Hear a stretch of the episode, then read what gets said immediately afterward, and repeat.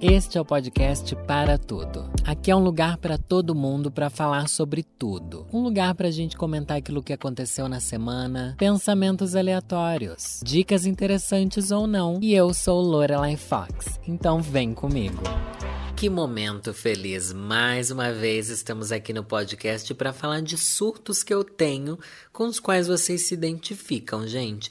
Esse é um podcast daqui que eu comecei a fazer na quarentena, então é como se ele fosse um diário de toda a desgraça que eu tenho vivido e dos poucos momentos de contemplação, alegria ou pelo menos calmaria que eu consegui ter.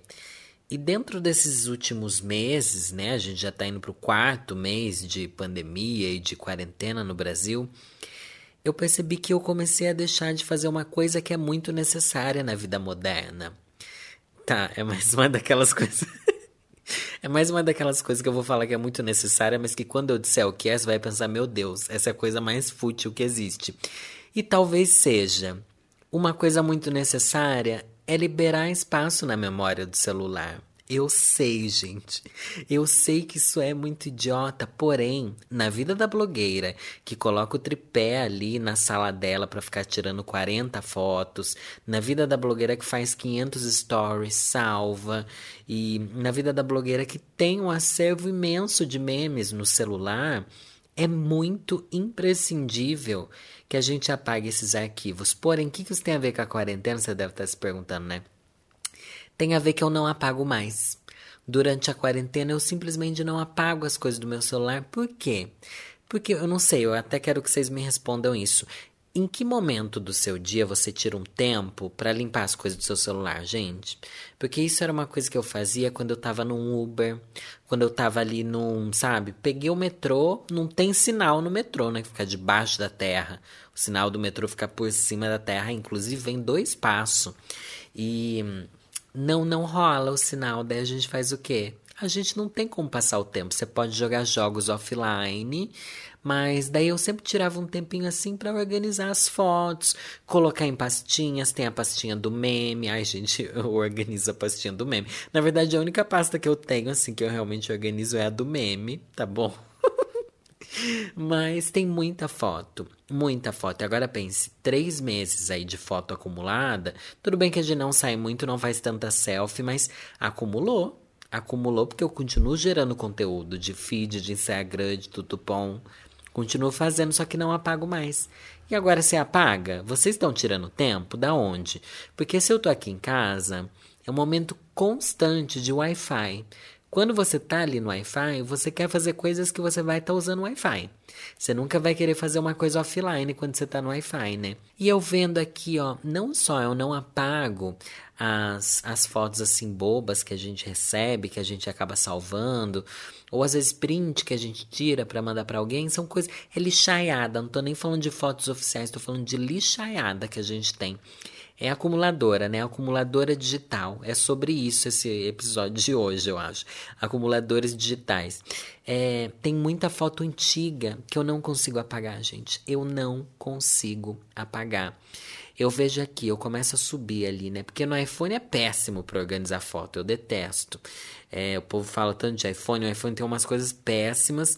A questão de organização de fotos é uma coisa que eu odeio no iOS. Para Android eu acho muito melhor. Além da organização dos ícones na área de trabalho, enfim, é ridículo o iOS quanto a isso. É péssimo, horrível. E, nossa, que ser muito, né? Socialista de iPhone. Mas enfim, eu vou subindo ali a galeria, eu vejo foto, ah, foto do ano novo, beleza, ali 30 fotos do ano novo, quase tudo igual. Tá, às vezes eu faço ali uma drenagem, é drenagem que a gente fala? Uma peneira, não sei, a gente seleciona ali algumas para jogar fora, uma que saiu meio sem foco, uma onde eu não apareço porque, enfim, eu quero aparecer em tudo que eu tenho no meu celular, mentira. E daí você volta mais um pouco, ai, minha viagem. Viajei para tal lugar. Vou querer guardar essas fotos tudo. Daí você pensa, putz, hoje em dia tem o Google Fotos, né? Você não sabe, o Google Fotos é um aplicativo aí, é um coisa do Google. Google tem várias coisas. Esses dias eu li numa revista que eles estão pensando numa cidade totalmente sustentável para o futuro. O Google faz isso, gente. Olha que coisa doida, né? E nada a ver eu tá comentando isso também. Mas o Google tem o Google Fotos que ele sobe automaticamente as fotos que você tem no seu celular e elas ficam lá de backup para você. Só que mesmo eu sabendo que essas fotos vão estar lá nessa galeria virtual, eu não tenho coragem de apagá-las do meu celular. Mesmo eu já tendo postado a foto no Instagram ou em alguma outra rede social, que no caso eu não uso nenhuma outra para postar foto no seu Instagram, talvez você use o Facebook, né, o Fotolog, o Orkut, não sei. Eu não tenho coragem de apagar. Eu não tenho, e eu fico assim, ai gente, mas e se eu apagar daqui e na verdade ela sumir da nuvem e eu não tiver essa foto nunca mais? O que, que eu vou fazer, sabe? O que, que eu vou fazer? Não sei. E agora eu tô acumulando aqui já três anos de iPhone com 500 mil fotos. Daí o César falava assim para mim, Danilo, você vai comprar um iPhone, você não precisa comprar o de 500 milhões de giga. Eu falei, pois eu vou comprar sim. Pois minha filha, tá quase lotado já esse iPhone de tanta foto muita foto que eu tenho aqui. E eu lembro que isso, gente, eu tava falando com o boy esses dias. É uma coisa que a gente traz desde a época pré-smartphone.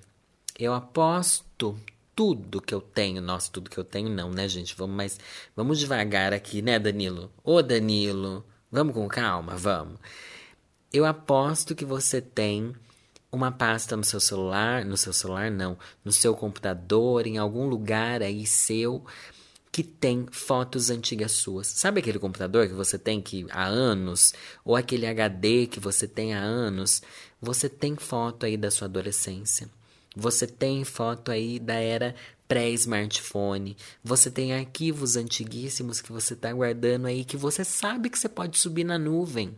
Ou muitas vezes arquivos que você não tem utilidade nenhuma, mas que está lá há tantos anos que você pensa, putz, não vou jogar fora isso daqui não.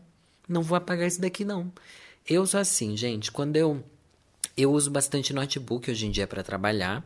Eu plugo os dois monitores ali e tal. E me viro bem. Mas eu ainda tenho o, o computador. Como é que chama? Que tenha a torre. Ai, é tão feio falar torre, né? É torre que se fala. Mas enfim, aquele computador normal, sabe? E ali tem grandes memórias minhas guardadas. Grandes, grandes, grandes. E tem memórias que eu coloquei nesse computador que eram de outro computador ainda. Então, quando eu acesso ele, é como se eu entrasse num túnel do tempo. É como se eu olhasse assim para um álbum de fotos do casamento da minha mãe, sabe? Não sei, é como se eu olhasse para uma coisa muito nostálgica e é completamente virtual completamente virtual. E é assustadora a sensação que isso traz. Porque, como eu falei, nem tudo que está ali são fotos. Tem muita coisa assim que eu entrando, tem um GIF que eu salvei nos primórdios da internet. Tem umas, umas fotos de Sakura Card Captor, sabe? Muito aleatória, assim, meio tipo aleatória mesmo. Tem umas letras de música salvas ali num notepad, sabe? Num, num Word. Uma letra de música, assim nem traduzida, ou às vezes nem em inglês, é só a letra. Porque era assim a vida. A vida na internet era essa. Se você queria ver aquela imagem de novo, putz, eu vou salvar essa imagem que é bonita, porque até eu achar ela de novo, até eu conseguir acessar esse conteúdo de novo, a letra da música é isso. Você sofria para achar a letra da música, você não podia usar a internet o tempo inteiro. Você salvava a letra da música ali no seu computador para você ver durante a semana. Já que você usava o computador só no. Você usava a internet só no final de semana. Então, esse é o tipo de coisa que você acumulava ali.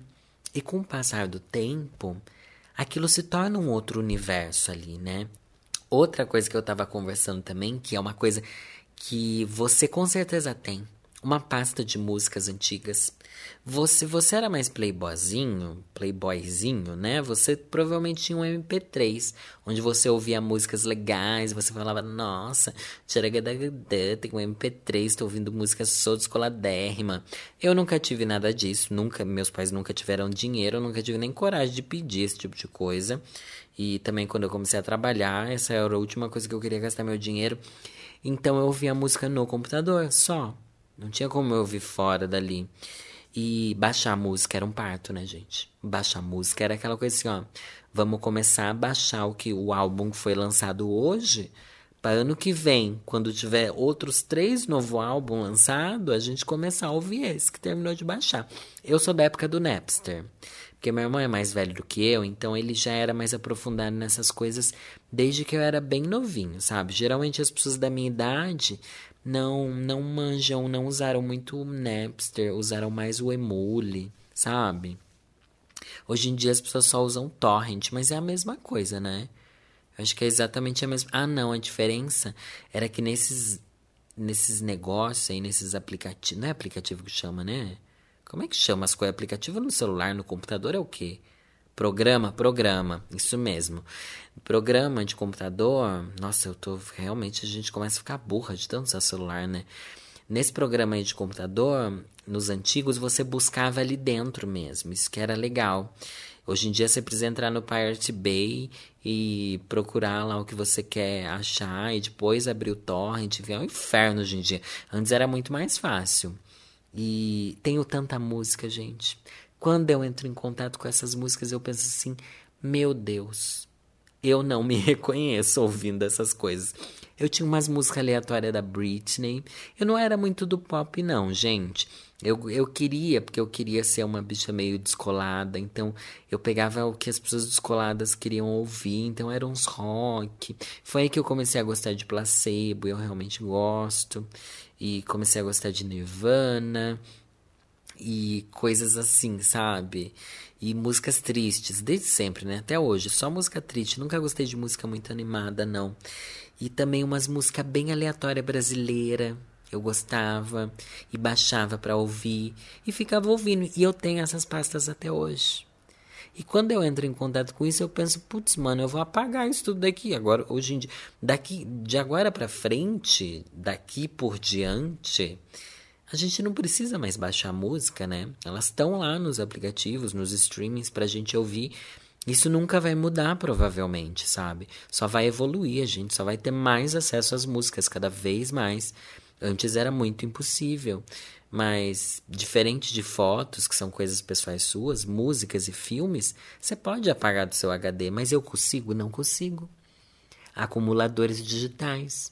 É isso que eu tô falando, meu amor. Não consigo apagar uma coisa que eu sei que eu nunca mais vou precisar. Por quê? Porque aquela coisa não significa mais o que ela realmente é. Ela significa a memória de uma época. E se eu apagar, vai, como, vai ser como se eu, sei lá, queimasse o, as minhas fotos de quando eu era criança, que minha mãe tem lá num álbum grande na, no quarto dela, sabe? Vai ser como se eu queimasse jogasse fora uma coisa muito diferente do que só uma música, e sim um reflexo de tudo que eu vivi. Eu sei que para você, quando a gente fala ah, baixar coisas, coisas antigas e tal, muita gente pensa em coisas pornográficas. Gente, eu vou falar para vocês, não tem porque eu mentir, né? A gente tá aqui no submundo do submundo do que é a Lorelai Fox. Aqui é a versão a versão do diretor de Lorelai Fox, com, com tudo que realmente eu sou como pessoa, né? Na verdade, Danilo 100%, zero Lorelai Fox aqui. É, nunca me liguei em pornografia nesse sentido. Nunca baixei um. Juro, agora parando pra pensar, mano, eu realmente nunca baixei um filme pornô na minha vida. Que bizarro, né? Agora parando pra pensar, até soa meio estranho eu nunca ter feito isso, porque Baixar era, era assim que a gente fazia, né? Não sei. Fotos também não, nunca achei legal.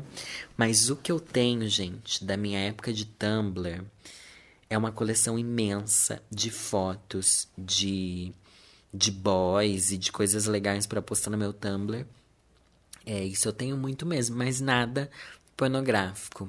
Nunca tive essa essa vibe de ficar olhando e tal. Óbvio que entro em sites, né? Quando a gente está inspirada, tudo bem a gente ali entrar em sites, dar seu stream para essas lendas do Xvideos e tal, mas querer ter isso no meu computador, gente, para mim não faz nem sentido. E quando eu era mais novo, eu também não tinha essa vibe, essa pegada.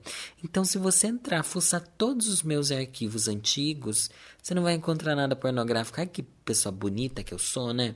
Se bem que pode ter uns nudes de algumas pessoas que eu salvei. Pode ter esses nudes, assim, é, de fato, deve ter uns nudes. Mas é diferente, né? Você ganhar nudes de pessoas. Ainda mais porque naquela época, gente, nossa, detesto quem fala naquela época, como se eu tivesse, sei lá, 90 anos. E todas as épocas em que a gente tá viva continuam sendo a nossa época, né? Mas enfim, quando eu era mais novo, a gente usava o MSN, então era uma coisa ali na câmera, can, xcan, entendeu? Daí você dava uns print. Eu dava print. Às vezes a gente tirava foto de print. Vocês faziam isso? Você tava ali na câmera conversando com seus amigos mesmo. Olha só que doido. Naquela época eu fazia isso. Hoje em dia eu detesto. Não, se bem que acho que eu também não gostava muito, mas eu fazia bastante para conversar com amigos mesmo pela webcam. A gente tava lá na conversinha no MSN e tal. Ai, beleza. Ai, amigo, vamos tirar um print? Vamos. Da gente fazia uma pose assim e tirava um print. Eu tenho vários desses prints, gente. E é uma coisa tão maravilhosa, é uma coisa tão maravilhosa. Eu acho que eu tenho print, eu preciso buscar isso aqui. Agora eu não tô com o computador aqui, o computador antigo ligado. Mas eu ainda posso renderia até alguma coisa pro meu canal. Isso. Eu tenho print bebendo, eu tenho print de conversas no MSN com pessoas que se tornariam meu namorado depois. Vocês têm esses prints? Ai, gente, isso não dá para apagar mesmo. Esse é o tipo de coisa que dá vontade de você imprimir, colocar num quadro na sua parede, porque é uma coisa tão surreal e tão de outras eras, né? Outras épocas, outros tempos, que eu acho maravilhoso. Ainda falando sobre é pornografia, né? É difícil essa palavra da minha boca porque eu penso que pode desmonetizar o vídeo, né? Só que não estamos no YouTube. Então vamos lá. Eu postei um vídeo esses dias falando sobre fetiches. Alguma coisa que eu critiquei fetiches, gente. De. Ah, é verdade. Fiz um vídeo sobre gays no Twitter, falando mal das, das gays que ficam causando no Twitter. Enfim, maravilhoso falar mal delas. E daí muita gente, amigos meus, inclusive, vieram falando assim: ai, você falou mal disso, mas eu faço isso, eu faço isso, faço aquilo. Chegou um amigo meu, gente, que falou sobre fetiches dele, porque eu criticava a polêmica em cima do fetiche no mamilo. Você tem fetiche no mamilo, você que tá me ouvindo? Nunca vou entender, gente. Nunca vou entender, mas respeito totalmente os fetiches diferentões, tá bom? E esse meu amigo chegou para mim e falou assim: Ai, você falou do mamilo, eu tenho um fetiche no mamilo, poxa. Eu falei: Ai, amiga, normal. Daí ele falou assim: É, mas eu também tenho. Ai, gente, me desculpa. É, mas eu também tenho fetiche na parte de trás do joelho. E onde mais que ele falou? Na orelha e na mão. Eu fiquei assim.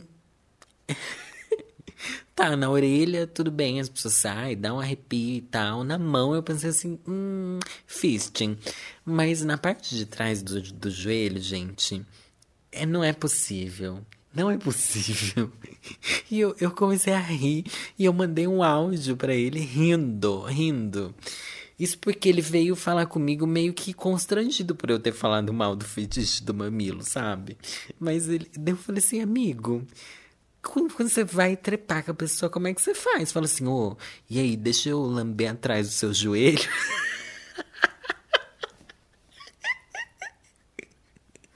Gente, com... é sério, eu sei que parece uma, uma coisa idiota, mas como proceder com um fetiche desse? Porque no mamilo ainda tá ali, está de frente para de frente a frente com a pessoa ali, você dá uma descidinha, dá uma apertadinha no mamilo, a gente sabe como é que funciona, né? Porque quando você percebe que a pessoa gosta disso, você tem que oferecer esse tipo de contentamento para ela, mas Atrás do joelho, gente. Como chegar atrás do joelho de alguém?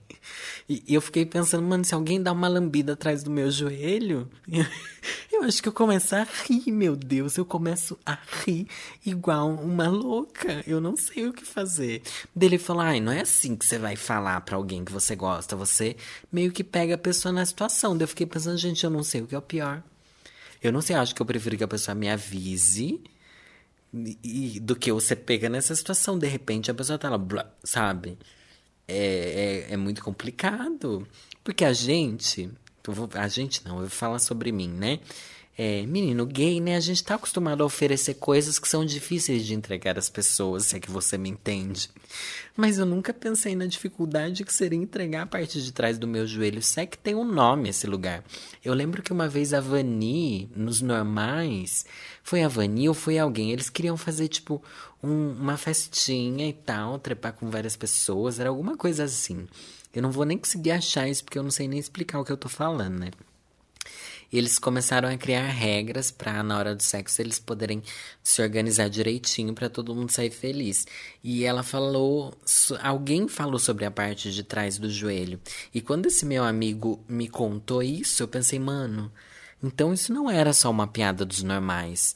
Realmente existe essa fanbase, sabe? Existe os joelhers, sabe? Eu não sei, eu não sei o que fazer. Eu sou uma pessoa meio desprovida de fetiches, gente. Eu sou, é uma coisa muito chata. Quer dizer, eu não vou dizer que eu sou desprovida de fetiches, mas essas coisas assim estranhas, não isso porque não é nem estranho, né? De fato, não é uma coisa muito diferente, mas não me causa nada. Mas se a pessoa fala para mim, eu sou totalmente aberto, como boa aquariana com ascendente escorpião, eu falo assim: bora, vamos fazer, vamos, vamos ver qual que é. Então, já fiz coisas bem assim que eu acho que a maioria das pessoas não aceitariam fazer. É, nossa, agora tá passando filmes na minha cabeça. Alguns eu nem queria recordar, mas não me arrependo de ter feito nenhum deles, entendeu? Alguns eu queria ter feito menos, queria, porque tem aquilo também. Às vezes você sai com alguém, não que isso já tenha acontecido comigo, né? Às vezes você sai com alguém que a pessoa tem ali o fetichinho dela. Vamos pegar aqui o exemplo, dessa vez só um exemplo, porque nunca aconteceu comigo, do joelho. Daí, beleza, está lá, a pessoa lambeu atrás do seu joelho, assim, ai, beleza, legal, ai, fingir que gostou, né? Porque você tem que fingir que tá gostando de tudo que acontece ali para você entregar o personagem. Eu entrego o personagem nessas horas, tá? Entrego mesmo. Daí tá, daí na segunda vez você vai sair com o cara, ele vai querer isso de novo. Daí, tipo, daí tá, você tá lá três semanas saindo com o cara, daí. Ai, gente, toda vez é, é o, o, a relação gira em torno do fetiche, daí fica meio boring. Daí eu falo assim, ai, tá bom.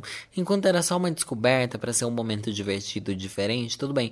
Mas o fetiche se tornar uma coisa normal, para mim deixa de ser um fetiche e eu já não vou mais querer ficar agradando ninguém. Porque eu já fiz muito de aceitar umas coisas estranhas, sabe?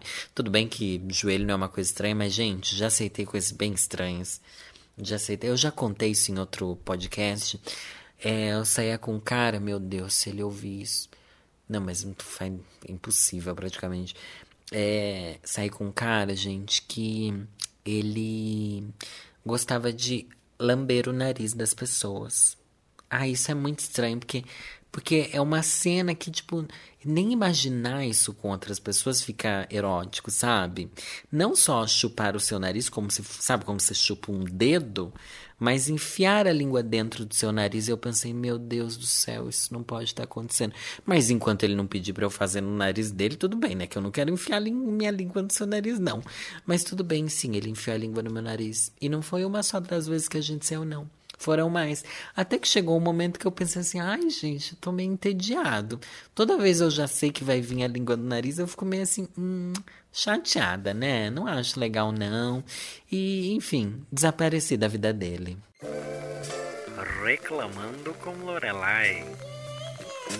E é óbvio que o momento reclamando com Lorelai agora seria sobre, né, a hora H, o momento do sexo. Gente, e eu juro que isso daqui é algo que nem tava no meu roteiro. Eu não sei como a conversa foi descambando para esse lado. Eu acho que é sinal de, né, eu tô sentindo falta, você também tá sentindo falta, então inevitavelmente a gente ia começar a falar sobre esse assunto, que é um assunto que, né, saudades, pessoal. E vou ler aqui algumas reclamações de coisas que as pessoas não gostam quando acontecem na hora H. Isso é maravilhoso porque as respostas estão muito engraçadas. Por exemplo, Mariah Lynn falou assim: me mandar gozar. Falar demais. Duas coisas que irritam. Gente, mandar gozar é uma coisa muito triste, ainda mais porque ela é uma menina. E menina é mais difícil, pelo que eu sei, né? Vocês que é menina, vocês têm que saber isso melhor do que eu, mas pelo que eu escuto minhas amigas falarem, é muito mais complicado. Porque o menino, quando você manda,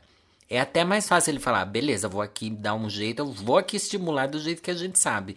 E difícil é mandar não gozar, né? Quando é menino. Quando a pessoa vai, ai não, vou, vou, vou, vou. Daí você não consegue parar também, é difícil. Mas mandar você atingir o clímax é complicado. Ainda mais porque, olha, eu vou falar experiência minha, experiência própria de Lorelai Fucks. Hoje é Lorelai Fucks, tá bom? É... Ah, eu acho que o clímax é uma coisa que eu, eu não sinto que é necessário, sabe? Eu acho que todo o processo é muito mais importante. Então, às vezes você pode, sei lá, fazer, fazer, fazer e não chegar no clímax e mesmo assim ter sido incrível.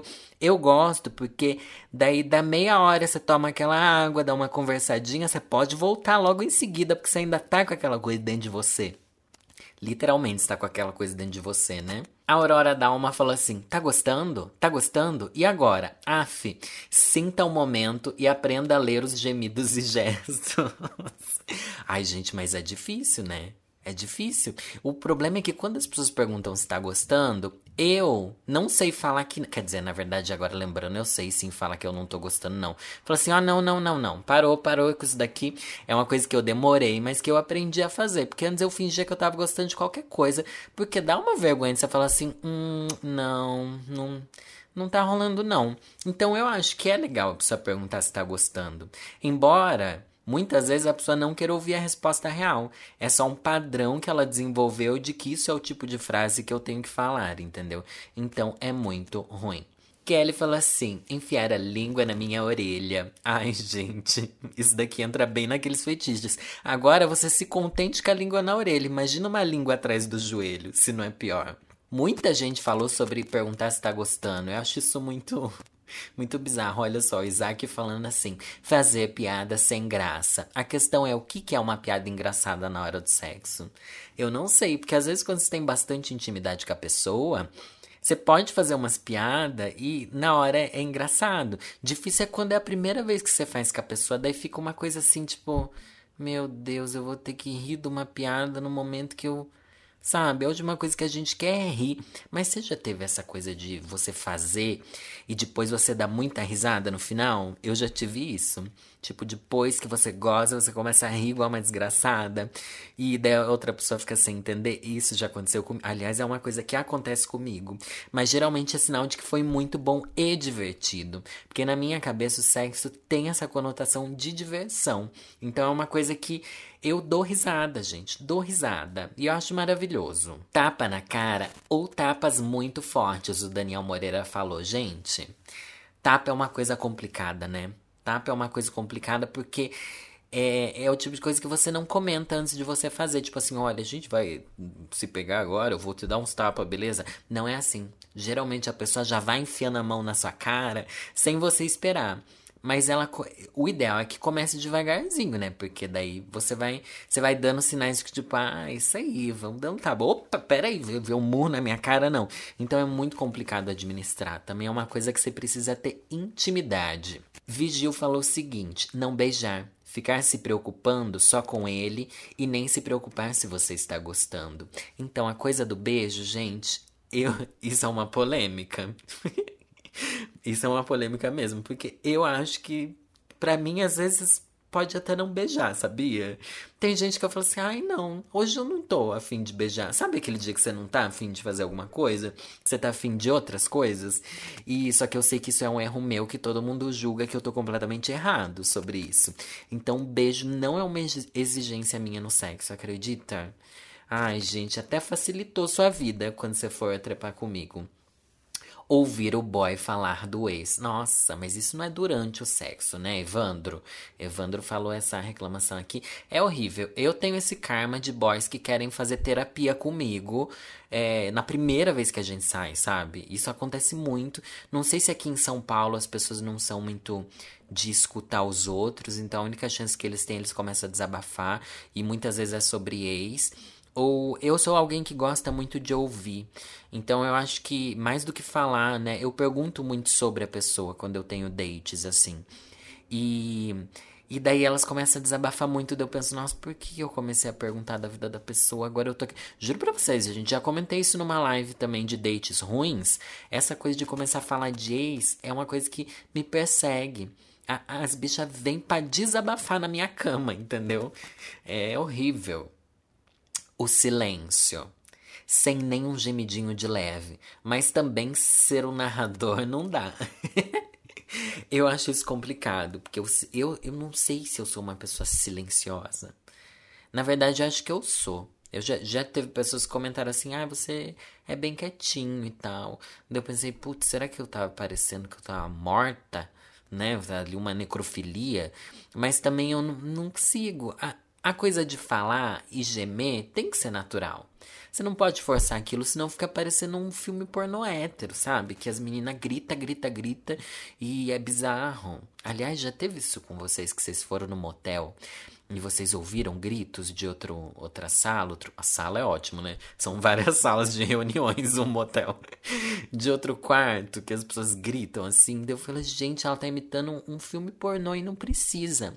Quando a gente entende que não precisa imitar filmes pornô, é a gente se liberta na hora do sexo, tá bom? E eu peço até desculpa para as pessoas que são mais pudicas, é assim que se fala essa palavra, por, por esse tema ter ido tão longe. Gente, eu pensei em acúmulo digital e no final acabei terminando em o que você não gosta no sexo, mas esse é o contexto aqui do meu podcast. E eu vou pedir para você indicar esse podcast para as pessoas que você acha que vão se identificar com alguma coisa que eu falei aqui ou que pelo menos vão dar risada de mim ou dos casos que eu contei, ou acumuladores digitais, enfim, ou pelo menos indica esse podcast por pena é o que eu sempre peço, a pena, no final das contas, é uma arma poderosa pra gente conseguir inscritos e seguidores na internet. Tô brincando, gente. Também vai lá se inscrever no meu canal, eu vou ficar muito feliz. Se você indicar os vídeos, eu faço muitas lives. Toda quarta-feira tem live à noite lá no meu canal, que a gente conversa bastante e tal. E tem vídeos de domingo, terça e quinta. Gente, eu tô produzindo muito conteúdo pra internet para a quarentena, mas eu espero que quando a quarentena acabar, lá em 2043, né? Eu continue produzindo bastante assim, porque eu acho que vocês estão gostando, isso é muito especial para mim. E hoje eu vou ler um poema que é de um livro Poesia Gay Brasileira, uma antologia poética que inclusive ganhei esse livro dos meus amigos, Diva Depressão. Ganhei do Eduardo quando a gente tirou, quando ele me tirou no amigo secreto que a gente fez e eu amo esse livro porque porque fala de porque traz uma série de poetas brasileiros que falam sobre temas LGBT, sabe? Não só temas gays, embora o título seja esse. É, e é muito legal. Hoje eu vou ler um poema sobre sexo, gente. Ai, chegamos nesse momento. É isso que eu falei, gente. Tem poesia sobre absolutamente tudo. Já li poesia de rede social, li poesia de amor, li poesia de trabalho, li poesia de. Agora eu vou ler de, de né, pegação pra disparar um gatilho em você. É um poema do Francisco Bittencourt, que ele é um poeta, tradutor, jornalista, editor e crítico de arte, bem conceituado. Ele foi um dos fundadores do Lampião da Esquina, que é um jornal, não sei se você sabe, é um jornal é, como é que eu posso dizer, underground, que retratava as questões homo, homoafetivas, né, da homossexualidade e tal, lá nos anos 70 e 80. Então ele é uma pessoa muito icônica no nosso meio, que participou de, de um dos movimentos mais importantes para o nosso Stonewall, né? Que esse jornal Lampião estava intimamente ligado com a revolução LGBT que a gente viveu aqui no Brasil. Nossa, militei horrores agora, mas vamos lá. O nome do poema é Ritmo. Hum.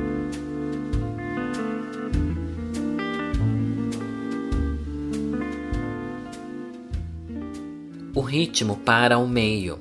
Quer se entregar, mas muda o tema. O cérebro domina a emoção. O racional, o porquê domina. Isso não é nunca a poesia. A poesia é a poesia. Só pode parecer a entrega a um coito, quando os pelos versos se tocam a uma descarga elétrica. Depois, os corpos poemas, rijos e gementes, realizam o processo e se abrem os lábios e os lábios. O pênis lápis, animalzinho dócil que tanto acariciamos, incha e cresce mais. Vai explodir o mundo se puder. A boca palavra segue o jogo impronunciável. Os dentes querem ser punhais. O insaciável pau busca agora o cu inspiração que desabrocha.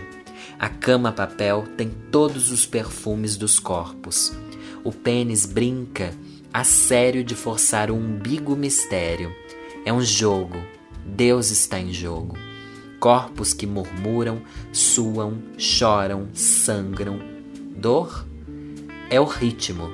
Esse ritmo é o poema sendo fornicado. Entre milhões de tentativas, uma foda é divina, igual ao nascimento de um poema.